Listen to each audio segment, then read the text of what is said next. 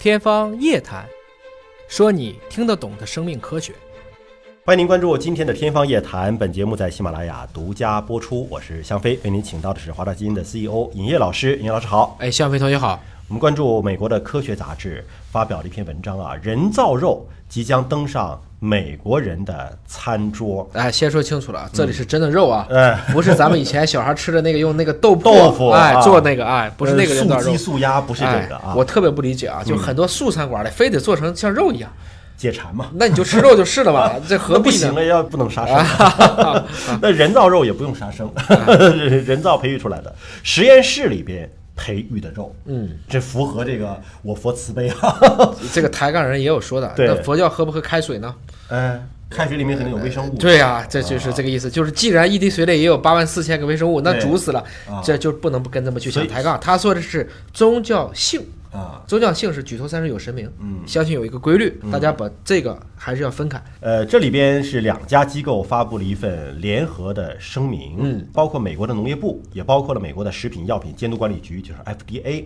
联合声明是什么呢？说他们将共同努力培育这些创新食品，对并保持最高标准，对以维护公共健康。所以他们对于人造肉这样的实验室培育出的肉，保持了一种宽容，包括对这种科技创新的一种包容，而且说要保证它的一个安全性。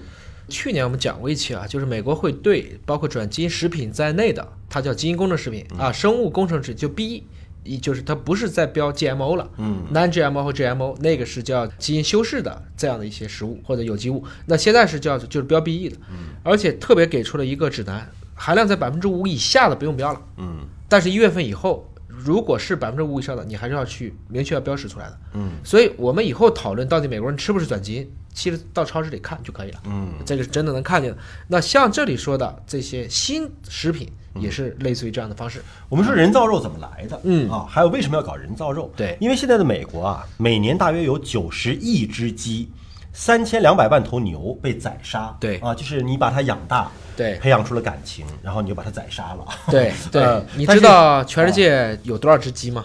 全世界呀、对，光美国被杀的就九十亿，那还有活下来这个配种的呢，对吧？美国就得一两百亿吧？对，啊，全世界有上千亿只鸡。上千亿，上千亿只鸡是这样子，当然这个它这里面只吃了三千两百万头牛，对吧对？拿中国来举例，你知道中国一个人一年吃多少头猪吗？一个人对一年吃多少头？多少头？你当然可以是不到一头啊，可以这么算。我觉得一头还是能吃的吧？你美美国三亿人是差不多三千万头牛，十个人吃一头牛，是这么一个水平。对啊，我觉得猪肉还是消耗量会非常大的吧？中国一个人一年半头猪，哦半头，对，就那还算是克制的六七亿这么一个水平。哦啊，那还是克制的因为还有婴儿，还有老人呢嗯，他吃不了多少，对吧？是这样子啊。那咱们看看它这个嗯人造肉从哪儿来？对它还是需要真的动物对啊，它是从真的动物身上提取一块组织或者是器官，对来获取它的干细胞。对当然大家以为说，呃，是不是割一块肉出来？不是的，一般是用针。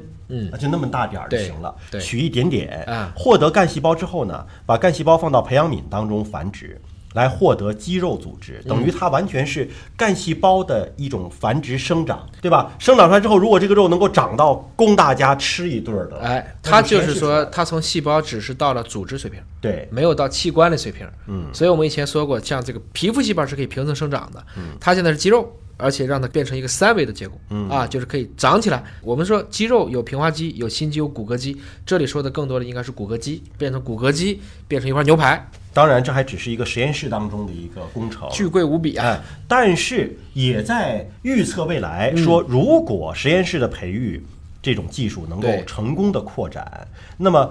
不仅仅是说可能考虑到杀不杀生啊，有些人的这个心理感受的问题，还包括说温室气体排放。你这些养的这些猪啊、鸡啊、牛啊、羊啊，是温室气体排放的一个主要来源。有一个假说是恐龙是被自己互相放的屁，造成了温室效应。温室气体排放以后两爬类的动物又变成全部生母的，嗯因为我们都知道它们没有性染色体，就像鳄鱼一样，鳄鱼蛋其实光测那个蛋嗯是辨别不出来鳄鱼公母的，嗯是根据后面的气温决定了这个鱼是公还是母。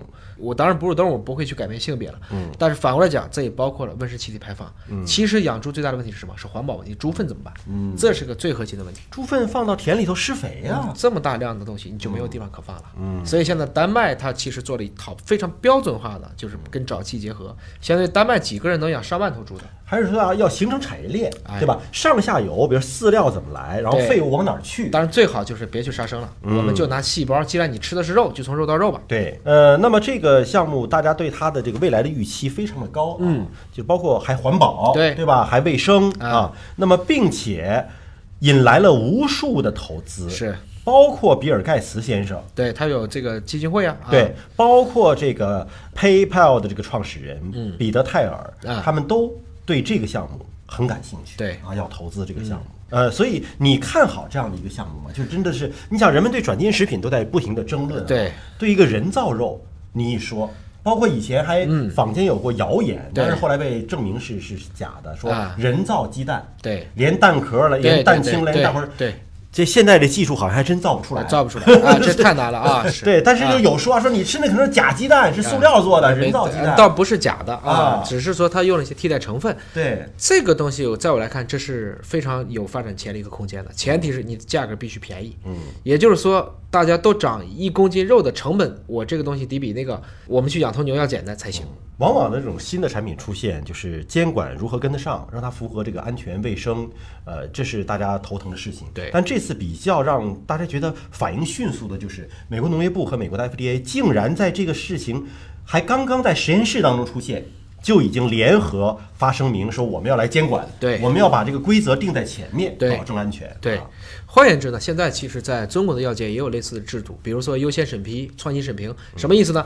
在项目刚一立项的时候，嗯，他就已经跟专家开始沟通了。对，所以实际上，我就可以为你这个后面的伦理的问题、法规的问题、安全性的问题出台一系列的我们指南，嗯，进而使这个行业可以健康的去发展。同时，我再给你一个观察期，你可以进一步的去优化你的技术细节，这么去来做。这里比较好的是，它是农业部和 FDA 一起出，对，因为它既涉及到畜牧业嗯畜牧业又其实还是一种食品。我相信声明其实更有利于大家彼此之间不是去争自己的地盘了，嗯这个还是比较有一个配合的它。不是为了管，它是为了更好的发展，对对吧？啊那么如果真的能够产生味道更美、更健康、更环保又更可持续的这样的一个肉，我相信大家也不会排斥和反对。是但关键是你的价格能够定到多少，没错，对吧？啊，你这么这个高大上的实验室出来的这种人造合成的肉，对。啊，这个技术啊需要多少成本？在二零一三年的时候，其实波斯特他们就创造出第一就是人造牛排，嗯猜一下多少钱吃哪一块牛排？一块牛排啊，你就是算高档餐厅里边，对吧？一两百美金，那已经算和牛 M 九啊，差不多一百美金也可以啊，对，，在美国绝对够了。可以。那所以你想，这要是人造的呢？这个数你乘个多少？你觉得可以？我总以为人造的应该比天然的便宜吧？啊 是吧？二十五万欧元，一块牛排二十五万，两百。万人民币啊！深圳市一小套单身公寓吃进去了。我宁愿拿它去买厕所，我也我也不懂把它吃了。所以关键就是什么时候能降到二十五欧元？对，这就是需要后来的批量。当然了，人有的时候是很别扭的。嗯，比如说，你可以问问我们的父母啊，我爸也给我讲过。比如说三年自然灾害低标准时期，哪怕是在这个文革时期，嗯大家买肉要肥的，嗯，你都要肥的，弄一块肥肉，那得关系好才给你肥的。是现在不一样了。到了一九八几年以后，这肉一旦供应上来以后，大家开始要五花，嗯，到现在基本上谁吃肥的呀？对都不吃肥的。对，所以就是说，这个肉我相信将来可以做的非常的奇葩。比如说，我的干细胞三 D 分化，我可以给它任何的模具啊，嗯，我可以做个小猪佩奇型的这个猪排，嗯，我也可以做一个汪汪队儿的这样一个牛排，这我都可以做。但反过来讲，你今天想吃剔骨吗？嗯想吃西冷吗？想吃肋眼吗？你怎么吃啊？没有这些东西了。有些人就想吃这骨头上面带那一块，我就要啃。嗯那我还得为了你这个再去做一块人造骨头。嗯人类的需求其实是挺变态的，嗯，所以可能将来就是你说的人造的肉应该更便宜。真的说养一头牛把它杀了那个肉应该很贵，对才能促进以后大家不要去乱残害这些动物了。好了，感谢叶老师的分析和解读，下期节目时间我们再会。